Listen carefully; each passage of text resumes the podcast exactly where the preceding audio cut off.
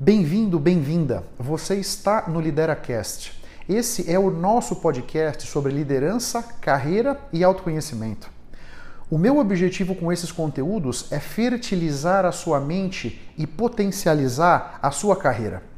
Se você está comigo pela primeira vez, não se esqueça de assinar gratuitamente o podcast no seu tocador favorito. Nunca se esqueça que o impossível existe apenas para quem crê na impossibilidade. O Lideracast foi idealizado e é conduzido por mim. Eu sou Otávio Alves Júnior. Eu sou mentor de liderança e carreira, professor da FGV e executivo internacional na área de vendas. Eu posso ajudar a preparar a sua equipe de liderança com palestras, workshops ou mentorias. Caso você tenha interesse, eu estou à sua disposição, seja no Instagram ou no LinkedIn, para a gente trocar ideias. Você tem na descrição do episódio os links das minhas redes sociais. Ah, e outra coisa, eu tenho um grupo sobre liderança e autoconhecimento no LinkedIn. Caso se interesse, vai ser um prazer trocar ideias com você por lá também. Enquanto vocês estavam comentando, veio na minha cabeça uma questão sobre diversidade, né? Essa evolução da forma de fazer negócios envolve, por exemplo, ter uma equipe mais diversa ou fomentar uma equipe mais diversa, né? Como é que vocês enxergam essa questão da diversidade versus a cultura da empresa? Quem gostaria de comentar? Diego, talvez começar? Pode ser, pode ser. A diversidade é uma coisa curiosa, né? Porque uh, existe diversidade desde sempre, mas se fala disso há relativamente pouco tempo. E por que se fala disso há pouco tempo e por que está essa movimentação toda em torno de diversidade? Porque falta a inclusão dessa diversidade que tem no mundo dentro das empresas. E essa falta começou a ser notada e começou a impactar, e o que a gente se dá conta, e já tem um monte de estudo disso, é que quanto mais você tem essa diversidade presente na sua empresa, incluída e pertencendo, mais você tem resultados sustentáveis, resultados mais sólidos, mais consistentes. Então, de repente disseram: puxa vida, será que a gente está com falta dessa inclusão aqui dentro da empresa? Será que a gente está com falta de equidade, equidade de oportunidades, equidade de espaço para todas as vozes se manifestarem, para todas as diversidades estarem aqui presentes na nossa empresa e coexistirem, não só isso, se ajudarem? E por quê? Porque quando se ajudam, a empresa vai melhor. E não é uma tarefa fácil, viu, Otávio? É uma tarefa desafiadora, porque um dos pepinos que acontece, às vezes a gente traz diversidade para dentro da empresa, mas a gente não ensina as pessoas que recebem a diversidade como lidar com isso. Então, como é que eu preparo a minha cultura para fazer essa inclusão? E uma das formas é deixa eu ajudar as pessoas a desaprender e reaprender aprender agora de uma maneira diferente. Deixa eu trazer isso, para isso virar jargão comum nosso, para a gente começar a entender as diferenças e valorizar as diferenças, em vez de olhar um para a cara do outro e dizer, não, aquela pessoa é diferente, não, porque aquele é isso, é aquilo, ou é por cor, ou gênero, ou, ou, ou orientação sexual, ou religião, ou seja lá o que for, tem mil diversidades possíveis e, e sempre são motivos, ou para eu me afastar achando aquilo estranho, ou para eu acolher dizendo, olha que interessante, posso aprender algo novo a partir daí, ou me conta a sua perspectiva, e a gente acrescenta perspectivas uns aos outros. A cultura ajuda a gente a decidir o que a gente quer em termos de inclusão e equidade. Perfeito. Como é que você vê, Valéria, essa questão da diversidade sendo considerada nessa evolução de fazer negócios e a cultura das empresas muitas vezes dificultando esse processo? Sim eu, eu posso falar isso do ponto de vista teórico e do ponto de vista vivencial, né? Está na minha cara é, a diversidade que eu represento. Então, enfim, eu como mulher negra, vinda da estudante da escola pública, né? Sou vinda da escola pública. É, quando ouço falar em, em diversidade, eu estou falando de alguma coisa que, que diz respeito à a, a, minha história de vida, né? E a minha prática. Eu estou vendo isso se construir. Eu tenho 51 anos hoje e às vezes as pessoas me falam assim: ah, então você entra nos projetos para falar de diversidade. Eu falo: não, gente, eu sou formada há 27 anos, né?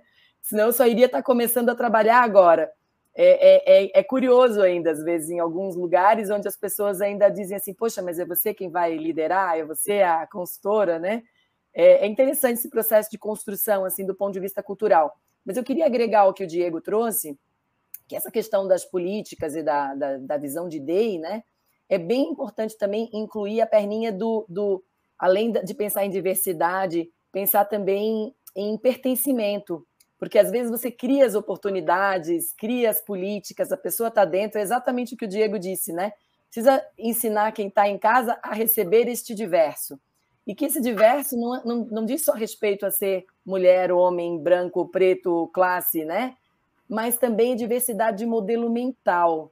Acho que conversando sobre cultura é muito interessante a gente pensar desde o ponto de vista de mindset, porque de onde você vem também pode ter um viés na forma como você pensa e como você agrega valor, né? Então, é, é, não é, não é muitas, muitas vezes acontece, você vê empresas às vezes quebrando cabeças para construir um produto para um determinado tipo de população que você sequer entende, né? Então, definitivamente, a diversidade dentro das equipes é agregação de valor para a competitividade por conta da diversidade de modelo mental, da forma de pensar, da forma de enxergar a realidade. E o modelo mental é, essa, é, é esse óculos, né, através do qual a gente enxerga a realidade, mas tem também é muito a ver com o histórico de vida. Então, falar de diversidade não é falar de fazer favor, né? É conectar com, com diversidade é conexão profunda com propósito, sim, as empresas estão aí para fazer dinheiro, né? Mas se a gente pensar nas, nas gerações mais atuais estão muito conectadas com a importância de ESG, de propósito, de diversidade na prática. Não que se fale disso e não se faça isso, né? Então, evoluir culturalmente em diversidade é de verdade ter isso conectado como um propósito, não só como uma modinha, né? E que no final das contas, quando conecta isso também com voluntariado em algumas empresas, é, isso acaba fazendo bem para gente, para os hormônios, né? Da nossa felicidade, faz bem para nossa oxitocina, se toda essa argumentação, se as pessoas não se convencerem disso, não sei como convencer de que isso é fundamental e essencial para ser bem sucedido. Não, certamente, Valéria, eu acho que, como o Diego comentou, tem uma série de estudos mostrando claramente que grupos mais diversos são mais criativos, são capazes de perceber melhor nuances nos entendimentos dos clientes, facilitar processos e encantar melhor os clientes, né? Acho que essa parte já está todo mundo, já está dominada, vamos dizer, né? Chegou-se naquilo que o Guilherme falou do lucro, né? Faz sentido, grupos diversos trazem um retorno financeiro, né? A grande questão é como como organizar as empresas, e o Diego e você falaram muito bem, né? Organizar a empresa para que esses diversos se sintam pertencedores, né? Não adianta ter um grupo diverso que não tenha liberdade de se colocar, por exemplo, né? Uhum. Enfim, como é que você vê, Guilherme? Como é que você enxerga essa questão da diversidade versus evoluir na forma de fazer negócios com a cultura organizacional? É, eu acho que diversidade ela tem que ser parte integrante, integral e constante da cultura da empresa. É, então, a, a, cultura já tem que promover a, a, diversidade de uma forma não de atrair grupos diversos, mas de ser uma empresa diversa desde a sua, desde a sua concepção, ou, do que a gente está falando agora, é da evolução.